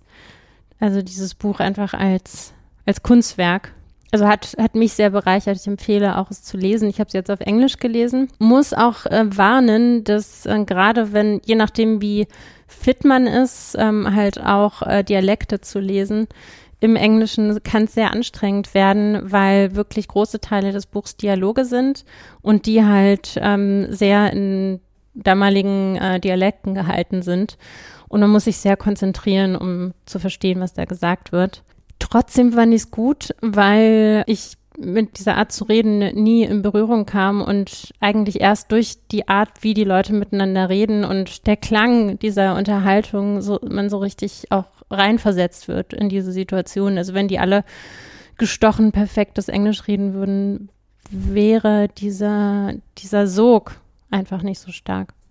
Und ich weiß nicht, wie gut die deutsche Übersetzung ist. Es gibt auf jeden Fall eine. Also es ist sowieso so, dass ich dafür den Podcast so wahnsinnig toll finde, dass er mich immer wieder veranlasst, auch mal Werke zu lesen, die ich sonst wahrscheinlich nicht zur Hand genommen hätte, weil sie vielleicht auch leider völlig unverdient gar nicht so im Kanon auftauchen. Also zum Beispiel äh, das Werk äh, von Natsume Soseki, äh, Kokoro, was ja in der Folge zum Jahr 1914 vorkam, oder eben das hier jetzt, oder eben auch dieser China-Bericht von Nora Wein, um den es in der letzten Folge ging. Und äh, ich, jetzt habe ich schon ewig über das Buch geredet, ohne irgendwas zum Inhalt zu sagen. Der ist auch eigentlich schnell zusammengefasst. Es geht um eine Frau, so wie Zora Hurston ist äh, Janie Crawford in Florida des frühen 20. Jahrhunderts aufgewachsen, werden 30 Jahre ihres Lebens geschildert und eben auch vor dem Hintergrund verschiedener äh, schwarzer Communities, die es schnell zu einigem Wohlstand brachten. Also in so einer Community ist die Autorin auch selbst aufgewachsen. Es steigt ein mit einer Szene zwischen Janie und ihrer besten Freundin Phoebe. Janie war eine Weile weg und erzählt Phoebe, was in der Zwischenzeit passiert ist. Und im Rahmen dieser Erzählung werden im Prinzip die gesamten 30 Jahre, die den Moment, in dem erzählt wird, von dem Beginn dessen trennen, was erzählt wird. Also nochmal unkompliziert gesagt, eine Frau erzählt einer anderen Frau 30 Jahre ihres Lebens. In diesem Leben gibt es drei Männer. Der erste ist so ein widerlicher alter Typ, der natürlich überhaupt kein Einfühlungsvermögen für seine viel jüngere Frau hat und sie vor einen Flug spannen will. Dann eine selbstgewählte Beziehung mit einem Aussteigertypen, der eben Bürgermeister von diesem Ort wird, in dem letztlich auch äh, Phoebe und Janie wieder zusammenkommen, um die gesamte Geschichte nochmal Revue passieren zu lassen. Und dann noch eine leidenschaftliche Beziehung zu einem viel jüngeren Mann, als die Protagonistin schon ein bisschen älter ist. Also diese, diese drei Beziehungen stehen so ein bisschen im Mittelpunkt der Erzählung. Entsprechend könnte man es in gewisser Weise eine Liebesgeschichte nennen. Also es ist auch so, dass tatsächlich Sorani Hurston sich äh, während eines Forschungsaufenthalts in Haiti hingesetzt hat und das Ding in sieben Wochen runtergeschrieben hat. Und Hintergrund war wohl tatsächlich auch eine wahnsinnig intensive Affäre, Liebesbeziehung mit einem viel jüngeren Mann, den sie an der Uni kennengelernt hatte und ähm, mit dem sie in so starke Verstrickungen geraten ist, dass es letztlich destruktiv wurde und außerdem der ihr nicht erlaubt hätte, also wenn sie geheiratet hätten, ihr nicht erlaubt hätte, weiter zu arbeiten als Schriftstellerin so, dass sie sich halt aus Vernunftgründen letztlich von ihm trennt, dieses Forschungsstipendium annimmt und schaut, dass sie ihren eigenen Weg geht. Aber weil sie ihn eben nicht vergessen kann, sitzt sie dann da in Haiti und schreibt dieses Buch in sieben Wochen runter. Also insofern ist es auf jeden Fall ein von Liebe motiviertes Buch. Aber dieser ganze Widerstreit, auch ein Individuum sein zu wollen und seinen eigenen Kopf haben zu wollen und davon immer wieder von Männern abgehalten zu werden, das kommt auf jeden Fall auch sehr stark raus trotzdem ist auch ähm, sehr viel Raum für das eigene Begehren und die eigene Bedürftigkeit. Also diese beiden Ebenen sind ganz stark in dem Buch und, und vor allem auch gerade, weil das so schnell geschrieben wurde, glaube ich, gar nicht unbedingt beabsichtigt. Aber man könnte es eigentlich fast nicht schöner ausführen, so diese ja auch weiterhin sehr aktuellen Themen. Was auch total interessant ist, ähm, ist auch, dass diese leidenschaftliche Beziehung nur ungefähr das letzte Drittel der Erzählung einnimmt. Also einen großen Teil nimmt auch ihre Zeit als Frau dieses äh, Erfolgsmenschen ein. Darin liegt total viel Interessantes über Gesellschaften an sich, einfach so tief menschliche Eigenarten von Gruppenbildung und Gesellschaftsbildung und äh, Organisation. Also mal konkret ausgedrückt, äh, dieser Typ ist halt überzeugt, dass er es zu was bringen wird, kommt in den Ort, wo Zora, äh, nein, das habe ich nicht versprochen, wo Janie noch mit diesem alten Knacker verheiratet ist, mit dem Stiernacken, der sie irgendwie benutzen möchte als ähm, Zugpferd für seinen Flug.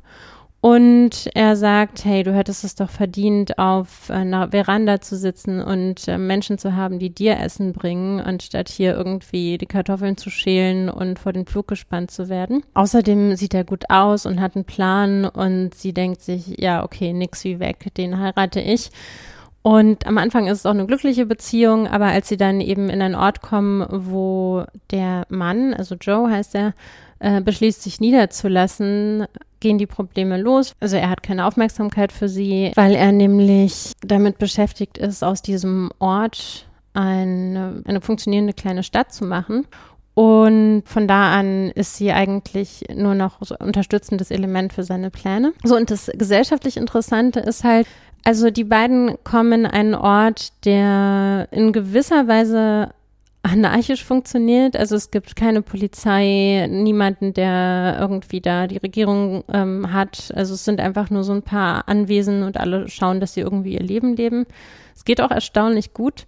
Aber äh, Joe, also der Mann von Janie, merkt sehr schnell, dass dieser Ort kein richtiges gesellschaftliches Zentrum hat, hat dann die Idee, da einen Laden, also einen Supermarkt quasi hinzusetzen und ein Postamt. Und diese Aufwertung des Ortes zieht dann ganz viele andere Familien an. Also Joe kauft halt auch natürlich billig ganz viel Land auf und verkauft es gewinnbringend an diese Familien, die dann zuziehen. Also hat dann sehr viel Wohlstand erreicht der Ort wächst, Wohlstand stellt sich ein. Und an dem Punkt inszeniert er ein paar öffentlichkeitswirksame Stunts, könnte man fast sagen, und gibt auch mit seiner Frau an, also nutzt ihre Schönheit, also dass alle sagen, wow, dieser Bringertyp mit der schönen Frau. Und äh, der hat auch noch so eine edle Gesinnung. Und irgendwann sind einfach alle einstimmig bereit, ihn zum Bürgermeister zu machen.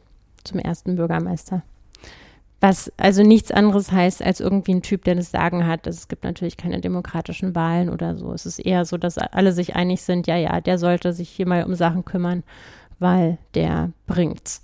Und die einzige, die so richtig darunter leidet, ist Janie die nämlich da in diesem Laden abgestellt wird, ihre Haare bedecken muss, damit Joe nicht eifersüchtig wird, sich da halt kümmern muss, dass sein Ansehen weiter gesteigert wird, dass im Laden alles gut läuft. Sie muss sich immer wieder anhören, was sie falsch macht. Also wird gewissermaßen auch wieder von den Flug gespannt. Also sie darf zwar ab und zu auch auf der Veranda ihres schicken Hauses sitzen und ist halt die Bürgermeisterfrau, also genießt großes gesellschaftliches Ansehen und so weiter und so fort. Ist auf jeden Fall ein Upgrade zu dem vorigen, aber unterdrückt wird sie halt immer noch. Sie beschreibt dann auch, wie sie sich immer mehr an sich selbst zurückzieht. Und als schließlich Joe relativ früh stirbt, weil er sich nie einem Arzt vorgestellt hat mit seinen verschiedenen Problemen und dann einfach an einer letztlich an Nierenversagen stirbt, sagt sie ihm dann auf dem Sterbebett nochmal die Meinung, also das, äh, wie er sie klein gehalten hat. Ja, und nachdem der Mann gestorben ist, ist sie natürlich eine allseits begehrte reiche Witwe und genießt das eigentlich, so diese Freiheit, ähm, arbeitet trotzdem noch im Laden, weil das, was sie mochte an der Arbeit im Laden natürlich schon auch immer war, dass sich da so das gesellschaftliche Leben des Ortes abgespielt hat. Da sind immer alle hingekommen und was Zora Neale Hurston noch großartig beschreibt, sind die Unterhaltungen, die die Leute dort im Laden führen. Äh, es geht zum Beispiel ähm, sehr viel um ein bestimmtes Maultier, was äh, relativ schlecht behandelt wird von seinem Besitzer, der sich immer beklagt, dass es so viel isst und wenig arbeitet. Das ist einfach schon sehr alt. Und die Unterhaltungen über dieses Maultier füllen da einfach wochenlang die Gespräche. Und eines Tages wird dieses Maultier gequält. Äh, also das war, bin jetzt nochmal zurückgesprungen, das ist, äh, als Joe noch lebt. Und ähm, das wird dann auch öffentlichkeitswirksam von Joe direkt als Möglichkeit äh, erkannt, sein Ansehen zu stärken. Er kauft dem ähm, Besitzer de, de, das, das Maultier ab. Und äh, von diesem Zeitpunkt an bekommt es so sein Gnadenbrot, wird tatsächlich noch fett und macht so allerlei lustige Sachen im Ort, ist irgendwie so das Highlight, also das Netflix für diesen Ort. Und als das Maultier stirbt, gibt es auch also fast schon ein Staatsbegräbnis und alle stellen sich vor, wie es im Maultierhimmel wohl aussehen wird und es wird ritualisiert zu Grabe getragen und bekommt jede ihre, die sich so ein Tier vielleicht nie erträumt hat, aber die Menschen sich so vorstellen, wenn sie irgendwie etwas liebgewonnen haben. Ja, und ähm, da steckt einfach so viel drin über, über menschliches Verhalten, was, was sich wirklich über alle Kulturen und Zeiten hinweg äh, immer wieder ähnlich abspielt. Ja, auf jeden Fall, sie genießt halt eben diese scheinbar unbedeutenden, aber eben, weil sie so menschlich sind, doch bedeutenden ähm, ewigen Unterhaltungen um nichts da ähm, an dem Laden. Und eines Tages, als alle bei irgendeinem so ähm, Spiel sind, also irgendwie so ein Äquivalent zu Baseball oder so, spaziert ein sehr gut aussehender junger Typ in den Laden. Also sie ist schon irgendwie Anfang 40, er ist Mitte 20, also fast 20 Jahre jünger. Und sie findet zuerst alle möglichen Gründe dafür, dass das nicht funktionieren kann und versucht auch sich abzulenken. Aber er ist irgendwie so lustig und vor allem respektiert er sie halt auch. Also er sieht es als ganz selbstverständlich, dass sie alles macht, was er auch macht. Also Autofahren und Jagen und Fischen und irgendwelche Spiele spielen, die sonst die Männer nur spielen und von denen ihr alter Ehemann immer, äh, ihr erst, ihr zweiter Ehemann immer gesagt hat, das könnte eine Frau nicht spielen. Also das ist für ihn alles ganz selbstverständlich, dass sie dafür auch gemacht ist. Und sie fühlt sich halt das erste Mal in ihrem Leben so richtig anerkannt als ganzer Mensch, findet ihn natürlich auch umwerfend anziehend und gut aussehend und äh, ist einfach eigentlich hin und weg von ihm. Und damit fängt die eigentlich schönste Zeit ihres Lebens an. Zumindest ähm, bis zu dem Zeitpunkt, an dem sie dann diese Geschichte erzählt. Tea-Cake ist ihre große Liebe. Die beiden können kaum eine Stunde ohne einander verbringen. Also vor allem er nicht ohne sie.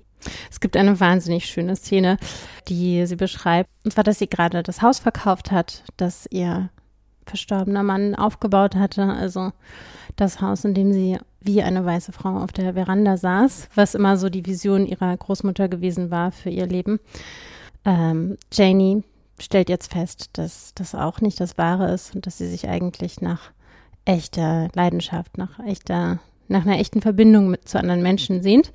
Und auf jeden Fall ähm, verkauft sie deshalb das Haus, äh, packt das Geld auf die Bank und 200 Pfund nimmt sie mit und sagt Tea-Cake aber davon nichts. Also sie hat 10 Dollar im Portemonnaie und sagt, das wäre alles, was sie hat. Auch um ihn noch so ein bisschen zu testen. Und eines Morgens wacht sie auf und das Geld ist weg und Tea-Cake auch. Dann gehen alle möglichen Geschichten durch ihren Kopf von Frauen, die alles aufgegeben haben, alles verkauft haben und dann äh, sowohl den Typen als auch das Geld verloren haben, also Opfer von Heiratsschwindlern geworden sind. Und eigenartigerweise merkt sie, dass selbst das sie gar nicht so aufregen würde, sondern dass sie sich vor allem Sorgen macht, dass ihm nichts passiert ist. Und das überrascht sie selbst, dass sie noch nicht mal wütend wäre, wenn er das getan hätte. Und am nächsten Morgen kommt er aber zurück, strahlt bis über meine Ohren und erzählt ihr, er hat die 200 Dollar gefunden und wollte sich einmal fühlen wie ein Millionär und ist irgendwie in die Stadt gegangen und hat dann eine Riesenparty geschmissen und äh, Macaroni mit Cheese und äh, mit Käse und äh, Hühnchen für alle ausgegeben und es war die beste Party des Jahrhunderts irgendwie sie ist ihm auch dann nicht böse, dass er das Geld genommen hat, aber dass er sie nicht mit auf die Party genommen hat. Und er verspricht ihr dann, sie ab jetzt mit auf jede Party zu nehmen und vor allem das Geld auch wiederzukriegen und geht dann am Abend spielen, also Glücksspiel und gewinnt tatsächlich dann 310 Dollar, wurde aber dann auch in den Rücken gedolcht von einem der Verlierer äh, des Glücksspiels. Das ist natürlich alles total äh, aufregend also sie, sie hat da eine wahnsinnig aufregende Geschichte hinbekommen, auch an vielen anderen Stellen. Es ist wirklich so ein Page-Turner. Also man möchte dann unbedingt wissen, wie es weitergeht. Und natürlich auch total berührend und lieb, die ganze Geschichte. Und ähm, auf jeden Fall, wie gesagt, sie ist eigentlich reich, aber er sagt, nee, ich möchte nicht, dass wir von deinem Geld leben und deshalb arbeiten sie beide. Und äh, weil er eben nicht einen Tag, nicht ein paar Stunden ohne sie sein kann, kommt sie mit auf die Plantagen, obwohl sie eigentlich nicht müsste. Aber das macht eh mehr Spaß, weil sie dann auch mit den Leuten da zu tun hat. Und ähm, da haben sie erstmal ein ganz schönes Leben. Aber dann kommt es zu dem Spannungshöhepunkt, und zwar einem enormen Sturm.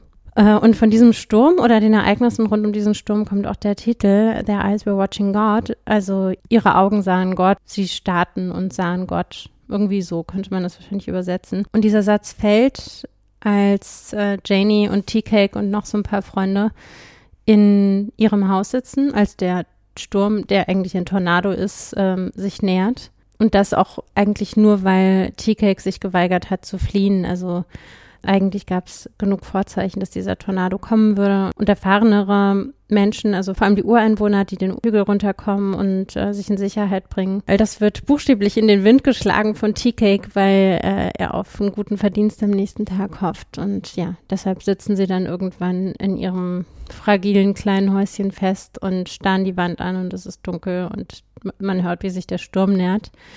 Und äh, das ist eben die Situation, die sie beschreibt mit diesem Satz, Their eyes were watching God. So, und da würde ich mal stoppen. Also, was nach dem Sturm passiert, empfehle ich nachzulesen. Was man der Geschichte auf jeden Fall anmerkt, ist ein wahnsinniger Spaß am Erzählen, am Erzählen von Geschichten. Also, das steckt auch ganz früh, als äh, die einleitende Szene geschildert wird, in dem Janie, also als Janie schon äh, zurückgekommen ist. Ich kann die paar Sätze auch einfach mal äh, lesen. They sat there in the fresh young darkness, close together. Phoebe, eager to feel and do through Janie, but hating to show her zest, for fear it might be thought mere curiosity. Janie full of that oldest human longing, self-revelation. Übersetzt in etwa, sie saßen eng beieinander in der frischen jungen Dunkelheit. Phoebe war begierig, sich durch Janie zu fühlen und durch ihre Taten hindurch zu handeln, aber sie wagte nicht, ihre Neugier und Erwartung zu zeigen, aus Angst, dass es als profane Neugierde angesehen werden könnte. Janie ihrerseits war erfüllt von jenem ältesten menschlichen Verlangen, der Selbstoffenbarung. Und was auch total schön ist, ist, wie so einmal verwendete poetische Beschreibungen oder Metaphern wiederverwendet werden. Ein paar Absätze später heißt es dann, um, Time makes everything old, so the kissing young darkness became a monstropolous old thing while Janie talked. Übersetzt, die Zeit macht alles alt. Daher wurde die leidenschaftliche junge Dunkelheit zu einem monströsen alten Ding, während Janie sprach. Ich finde es auch übrigens auf Englisch viel schöner. So dieses Thema der Dunkelheit, das taucht ja dann auch wieder auf, ähm, als der Satz, also viel später im Buch, als der Satz fällt, uh, Their eyes were watching God. Ja, die, die Dunkelheit nimmt immer wieder andere Gestalten an. Also entweder aufregend und umarmend und und sanft, wie so eine Sommernacht. Und kurze Zeit später, ähm, eben im Verlauf der Zeit, wird es ein monströses Ding. Später wird es furchterregend. Also die Nacht kann eigentlich für Menschen alles werden. Ja, also das meine ich so mit, mit poetischen Motiven, die halt immer weitergetragen werden durch die Geschichte. Das ist total schön. Und natürlich ist es ein total feministisches Buch. Und, und zwar feministisch, äh, ohne überhaupt irgendwie so auktorial über die Rolle der Frau zu reflektieren, sondern einfach durch das Miterleben der Hauptfigur.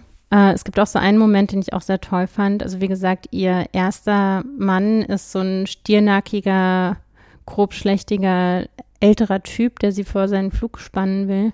Und, und sie hat zuerst gedacht, na ja, vielleicht kann sie sich ja in den verlieben und es gelingt einfach nicht. Und ähm, am Ende des Kapitels, in dem sie merkt, dass sie sich einfach nicht in ihn verlieben kann, heißt der letzte Satz, Janie's first dream was dead, so she became a woman. Janies erster Traum war damit gestorben, also wurde sie eine Frau. Übrigens, in dieser Logan mit dem Stiernacken ist so gut beschrieben, also auch wie andere Figuren. Also man kann die sich immer so gut vorstellen. Eine Wendung, um diesen Typus äh, zu fassen, ist zum Beispiel, dass er so einen Tabakklumpen die ganze Zeit im Mundwinkel hält. Also damals hat man noch viel Kautabak äh, konsumiert. Das sieht man auch noch in alten Filmen, sogar so alten Mickey Mouse Filmen. Da konsumiert Mickey Mouse Kautabak und spuckt den irgendwie aus. Oder war es Mickey Mouse? Auf jeden Fall irgendeine Zeichentrickfigur für Kinder. Auf jeden Fall, dieser Logan hat den Tabakklumpen im Mundwinkel äh, und es das heißt, äh, dass er diesen Tabakklumpen im Mundwinkel hin und her schiebt äh, und das wie ein Thermometer seiner Gefühlslage zu lesen ist, der Standort dieses Tabakklumpens. Also ja, so großartige Umschreibungen einfach. Vielleicht nicht so viele SchriftstellerInnen, die das so toll hinkriegen. Finde ich jedenfalls. So, damit dann zum letzten Punkt, dem Biografieteil um Leben und Tod.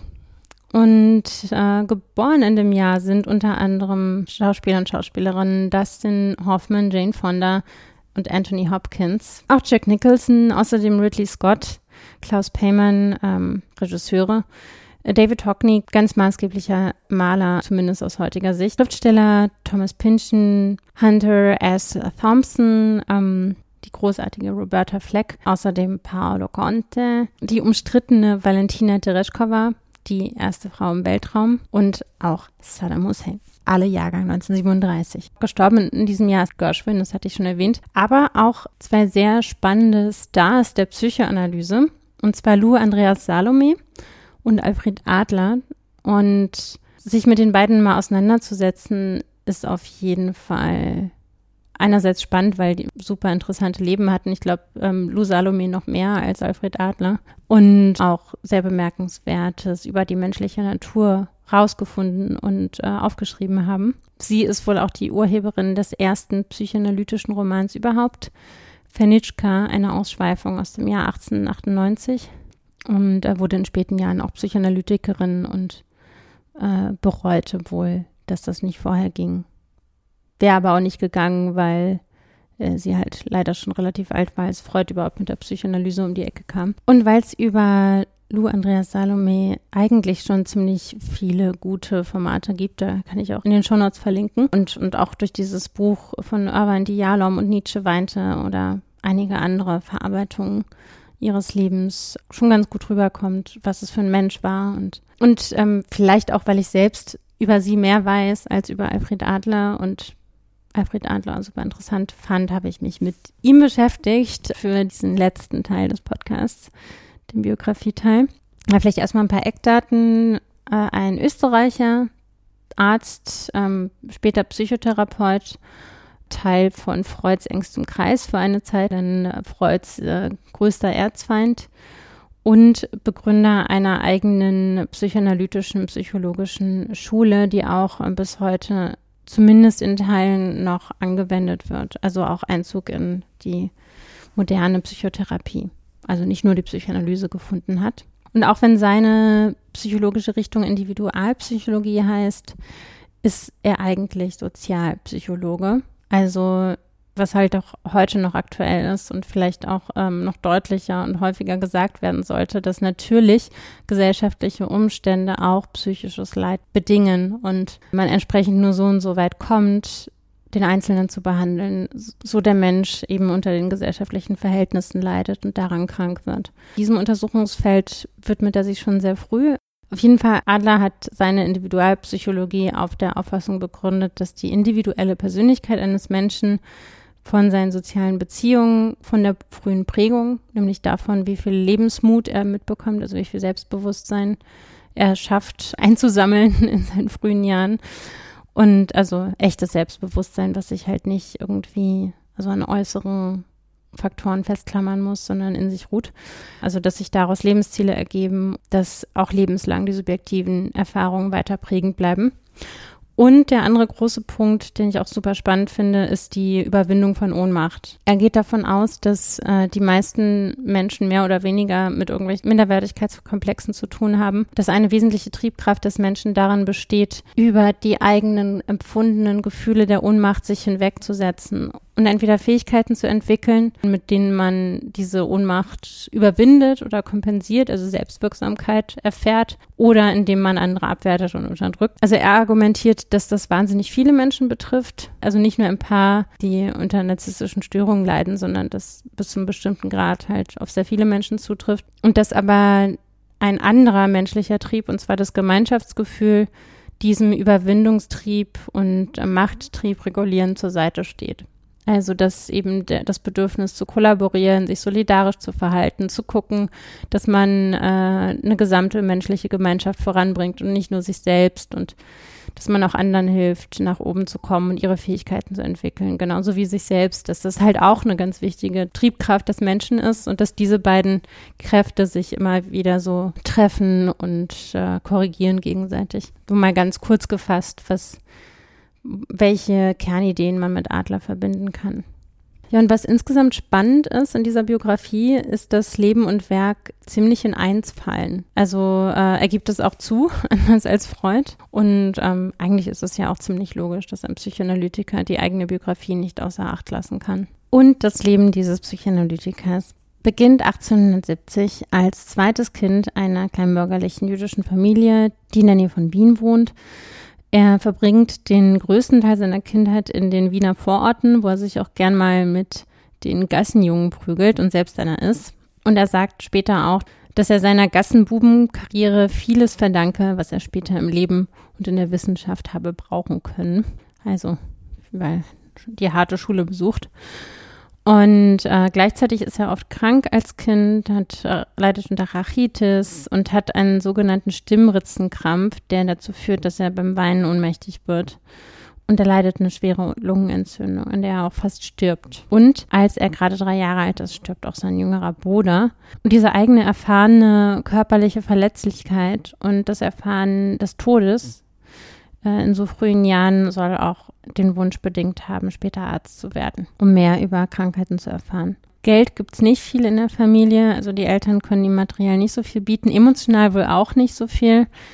Äh, Adler fühlt sich wohl von der Mutter abgelehnt, ähm, vom Vater in gewisser Weise beschützt.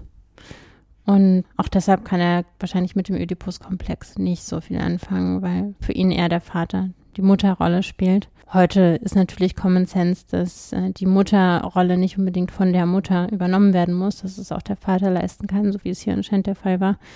Also Mutterrolle im Sinne von eine nährende, emotional auffangende Person und der eine vielleicht so ein bisschen mehr Grenzen setzende Person gegenübersteht. Und das kann sich ja ganz unabhängig vom Geschlecht auch verteilen. Aber damals war das halt eher ungewöhnlich wohl. Er war dann nicht besonders gut in der Schule und ähm, hat wohl nur mit Mühe den Sprung aufs Gymnasium geschafft und dort dann große Schwierigkeiten mit Mathematik. Und, mit, und in Bezug darauf ist eine Anekdote überliefert, dass der Lehrer dem Vater vorschlug, seinen Sohn vom Gymnasium zu nehmen und bei einem Schuster in die Lehre zu geben. Und darüber soll sich Alfred Adler so geärgert haben, dass er sich wochenlang nur mit Mathe beschäftigte und dann eine Aufgabe lösen konnte, die sonst ähm, keiner knacken konnte. Und ähm, ab da war dann wohl Mathematik auch sein Lieblingsfach und er hatte keine Schwierigkeiten mehr damit. Also was da drin steckt, ist natürlich, dass es ein sehr ambitionierter Mensch war. Ja, und wie er das schon als kleiner Junge vorgehabt hatte, studierte dann Medizin und eröffnet in einem ärmeren Viertel Wiens Ende des 19. Jahrhunderts eine allgemeinmedizinische Arztpraxis. Wie gesagt, entdeckt er schon früh den Zusammenhang von sozialen Umständen und der medizinischen Befindlichkeit.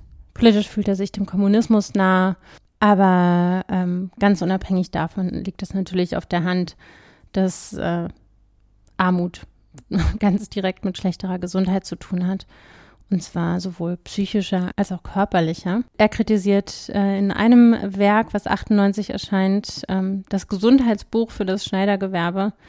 Darin kritisiert er ganz scharf die Schulmedizin, die einfach so tut, als hätten soziale Umstände gar nichts mit Krankheiten zu tun. Und eine Querverbindung, die er auch zieht, ist die zwischen Körper und Seele. Also er ist ein ganz früher Psychosomatiker, unter anderem, weil er sich selbst als Kind körperlich minderwertig erlebt hat äh, wegen seiner vielen Krankheiten und äh, daraus macht er seine Studie über die Minderwertigkeit von Organen. Den Punkt finde ich auch nicht so nachvollziehbar. Und leider äh, ist es auch ein einseitiger Zusammenhang, den er sieht.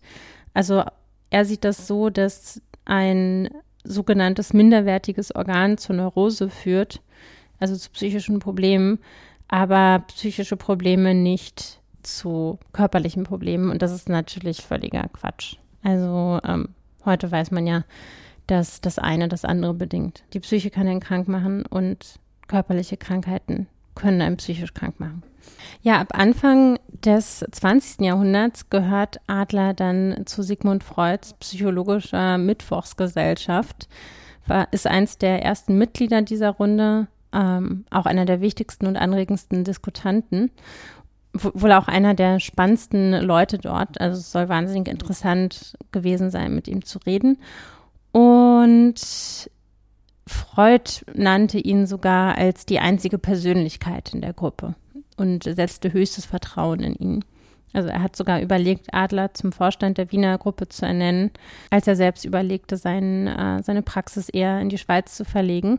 Und kurze Zeit später war es auch schon aus mit dieser großen Freundschaft. Ähm, Adler wandte sich nämlich ab 1908 gegen Freuds Grundidee von der Libido als Hauptquelle aller Bewegungen des Seelenlebens. Also Adler kam dann eben mit, mit diesem Aggressionstrieb um die Ecke, und ähm, wollte den nicht als Folge frustrierter Libido gesehen haben.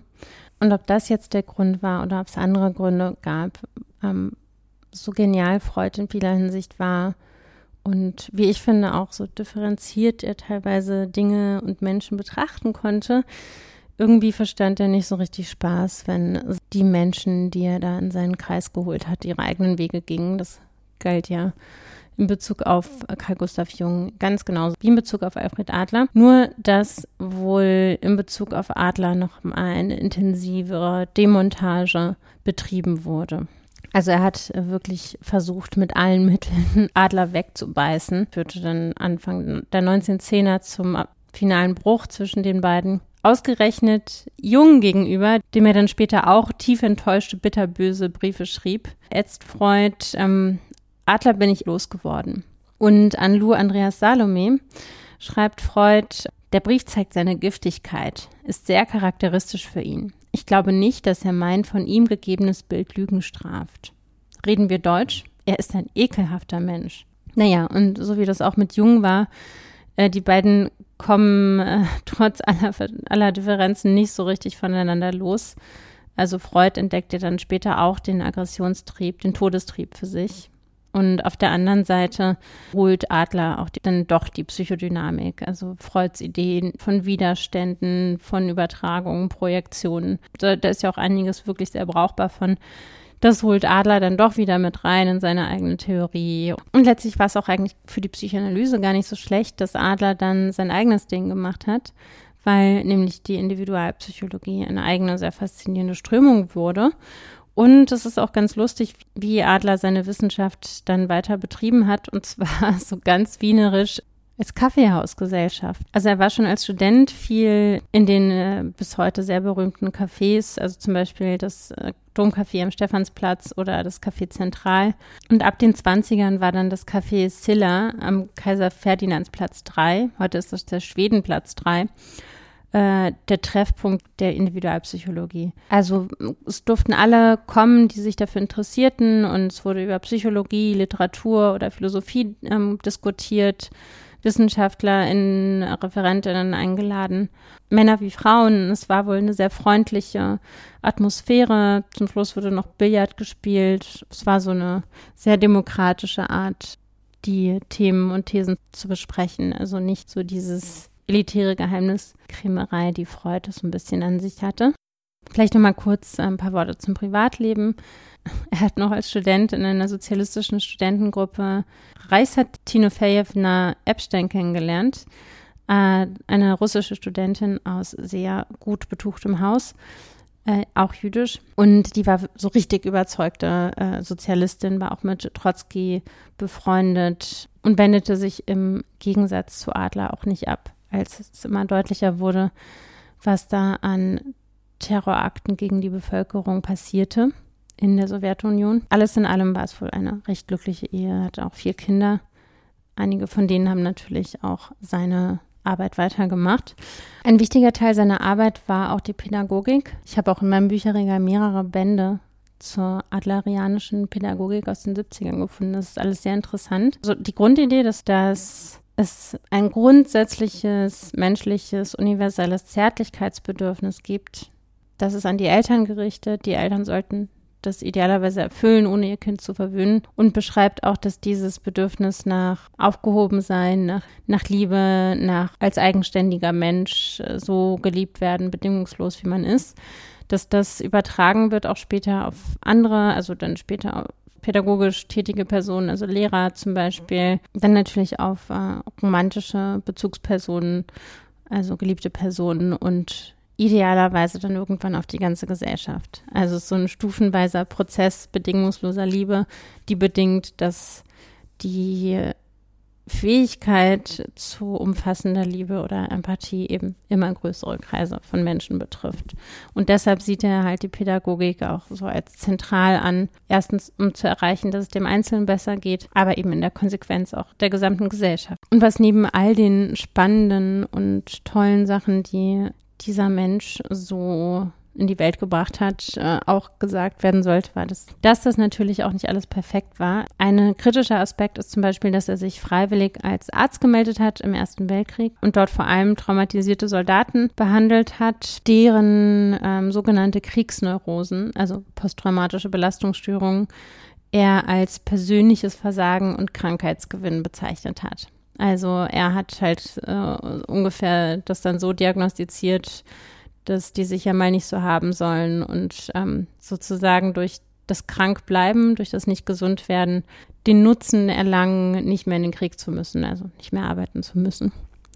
Das ist natürlich sehr fragwürdig bei dem, was man heute äh, gerade über kriegsbedingte Traumata weiß. Andererseits wird er aber auch äh, in dieser Zeit zum Pazifisten. Also er merkt schon, was das für furchtbare Folgen hat. Also vielleicht ist es auch einfach Hilflosigkeit, die ihn dazu bringt, das so zu beurteilen. Adler erlangt in den letzten zehn Jahren seines Lebens eine Riesenpopularität. Also er wird zum Beispiel in den USA häufiger gelesen, also häufiger verkauft als Freud. Er wandert auch schon Anfang der 30er in die USA aus, bekommt dort den Lehrstuhl für medizinische Psychologie am Long Island College of Medicine in New York und lebt wohl auch noch ein wirklich ganz nettes Leben. Also hält wohl auch mehrere Vorträge und Seminare am Tag, kriegt großzügigste Honorare und sein Leben spielt sich vor allem in Luxushotels und auf Luxuslinern ab. Leider kann er das nicht allzu lange genießen. Am 28. Mai 1937, als er sich gerade in Aberdeen in Schottland aufhält, bricht er plötzlich auf dem Weg zu einem Vortrag zusammen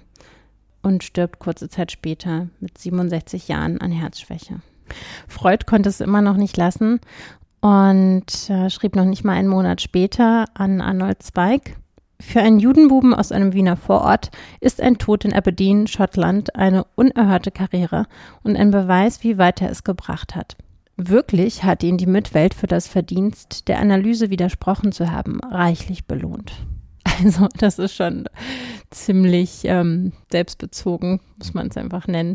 Also Freud sieht Adler ja nur als der, der der Psychoanalyse widersprochen hat und nicht als jemand, der was Eigenständiges gemacht hat. Das ist schon eine Ansage.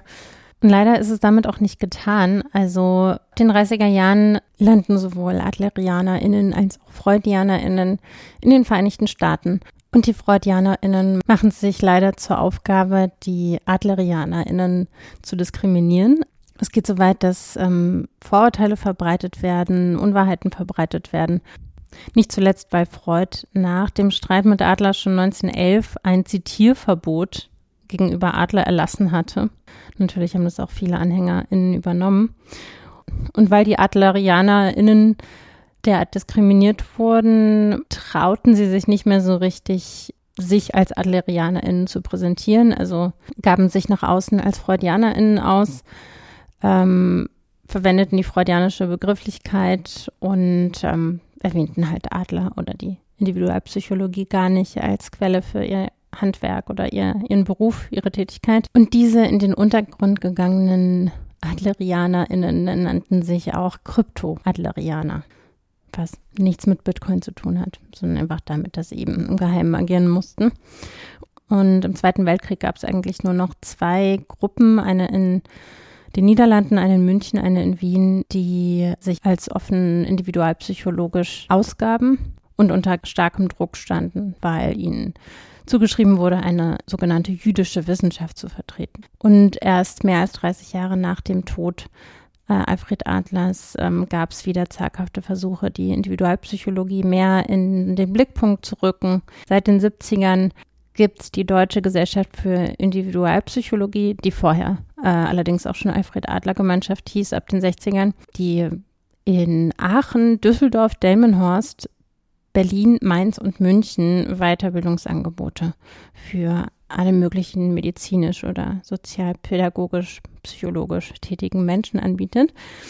Und ja, also man könnte natürlich noch ewig darüber reden, äh, wie heute die Konzeption der Individualpsychologie aussieht und natürlich auch noch viel mehr über den Weg, den Adler zurückgelegt hat im Entwickeln dieser Theorie und im Verstehen des Menschen oder der Menschen als Gemeinschaft und als Einzelne. Vielleicht abschließend nur noch mal einen Aspekt rausgegriffen, den ich total spannend finde. Und zwar, dass er die Kreativität, also vor allem auch das Erzählen, als einen Weg sieht, wie Menschen sich selbst aus einer Gefangenschaft in einer schlechten Lebensgeschichte befreien können.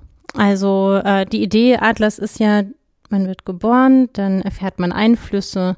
Idealerweise kommt man als ähm, vertrauensvoller und selbstbewusster Mensch äh, ins Erwachsenenalter. Und Adlers Idee ist, dass es immer die Möglichkeit gibt, den Trick anzuwenden, sich das, was man nicht bekommen hat, um einen Lebensstil zu finden oder zu leben, der einem entspricht oder mit dem man sich einigermaßen zufrieden fühlt, dass es dann immer noch möglich ist, sich die fehlenden Einflüsse zu schaffen, um doch immer mehr einen Lebensstil zu entwickeln, mit dem man besser leben kann. Also niemand, egal wie viel Pech man hat mit den ersten Jahren seines Lebens oder vielleicht auch mit der genetischen Veranlagung oder was heißt Pech, egal wie unzufrieden man damit ist oder egal wie viel Leiden ähm, diese Prägungen und naturgegebenen Voraussetzungen eventuell verursachen, da ist doch der, die starke Überzeugung, die auch in der Praxis wächst für Adler und äh, seine nachfolgenden Praktizierenden, ähm, dass man Menschen hilft, sich immer mehr dahin zu bewegen, wo es weniger wehtut, am Leben zu sein. Und meint einfach Stück für Stück Techniken zu erlernen und Weichen zu stellen. Und äh, Adler nennt es auch Tricks anzuwenden, also sich selbst immer wieder auszutricksen und es wahrscheinlicher zu machen, dass äh, man Prägungen erfährt, die einen dann immer weiter dahin bringen, wo es einem besser geht. Also das ähm, finde ich eigentlich eine, eine sehr, einen sehr schönen und ermutigenden Gedanken. Ja, also wer Lust bekommen hat, sich weiter mit Adler zu befassen, ich habe noch ein, zwei Quellen in den Show Notes und sonst findet man glücklicherweise in der heutigen Zeit auch auf jeden Fall seine Arbeiten ganz leicht und auch die seiner NachfolgerInnen und natürlich auch auf den Seiten der Deutschen Gesellschaft für Individualpsychologie. Und damit würde ich auch gleich überleiten in den letzten Punkt einer jeden Folge, das Abschlusszitat. Und äh, da habe ich es mir einfach gemacht und auch einfach einen Satz Alfred Adlers ausgesucht, womit ich mich verabschiede bis zum nächsten Mal. Auf jeden Fall in der Hoffnung, dass vielleicht die Auseinandersetzung mit Geschichte vielleicht auch teilweise dabei hilft, die eigene Geschichte in, in einem vielfältigen Licht und sich als Teil der gesamtmenschlichen Entwicklung zu sehen, die sich ja durch die Geschichte immer weiter fortsetzt. Das zumindest gibt mir der Podcast häufiger. Und auf jeden Fall auch viele Inspirationen, wie man Leben so gestalten kann oder nicht gestalten möchte. Und wenn ihr mögt, was ihr hört, würde ich euch gerne bitten, mal eine Bewertung dazulassen auf dem jeweiligen Portal, äh, über das ihr den Podcast hört. Und ähm, ihr könnt mich auch finanziell unterstützen über den PayPal-Link in den Show Notes. Aktuell sind alle Inhalte kostenfrei verfügbar, ohne Werbung. Und damit das so bleiben kann und ich weiter so viel Zeit in den Podcast stecken kann, ist es wichtig, dass der finanziell auch Unterstützung erfährt. Ja, und ich freue mich immer wahnsinnig, ähm, vor allem wenn da auch kleine Nachrichten dazu geschrieben werden oder überhaupt, wenn mich Nachrichten von euch erreichen. Das ist äh, nicht nur über PayPal möglich, es geht auch ohne ähm, Geldanweisung, zum Beispiel über den Instagram-Account langzeit.geschichtspodcast oder über podcast.laura-rosenkranz.com. Findet ihr auch nochmal alles in den Show Notes. Und das Zitat von Alfred Adler. Die einzigen normalen Leute sind die, die du nicht besonders gut kennst.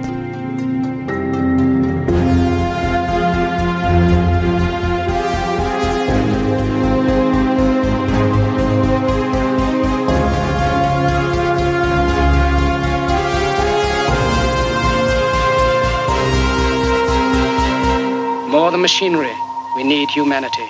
More than cleverness, we need kindness and gentleness. Without these qualities, life will be violent and all will be lost. The aeroplane and the radio have brought us closer together. The very nature of these inventions cries out for the goodness in men, cries out for universal brotherhood, for the unity of us all.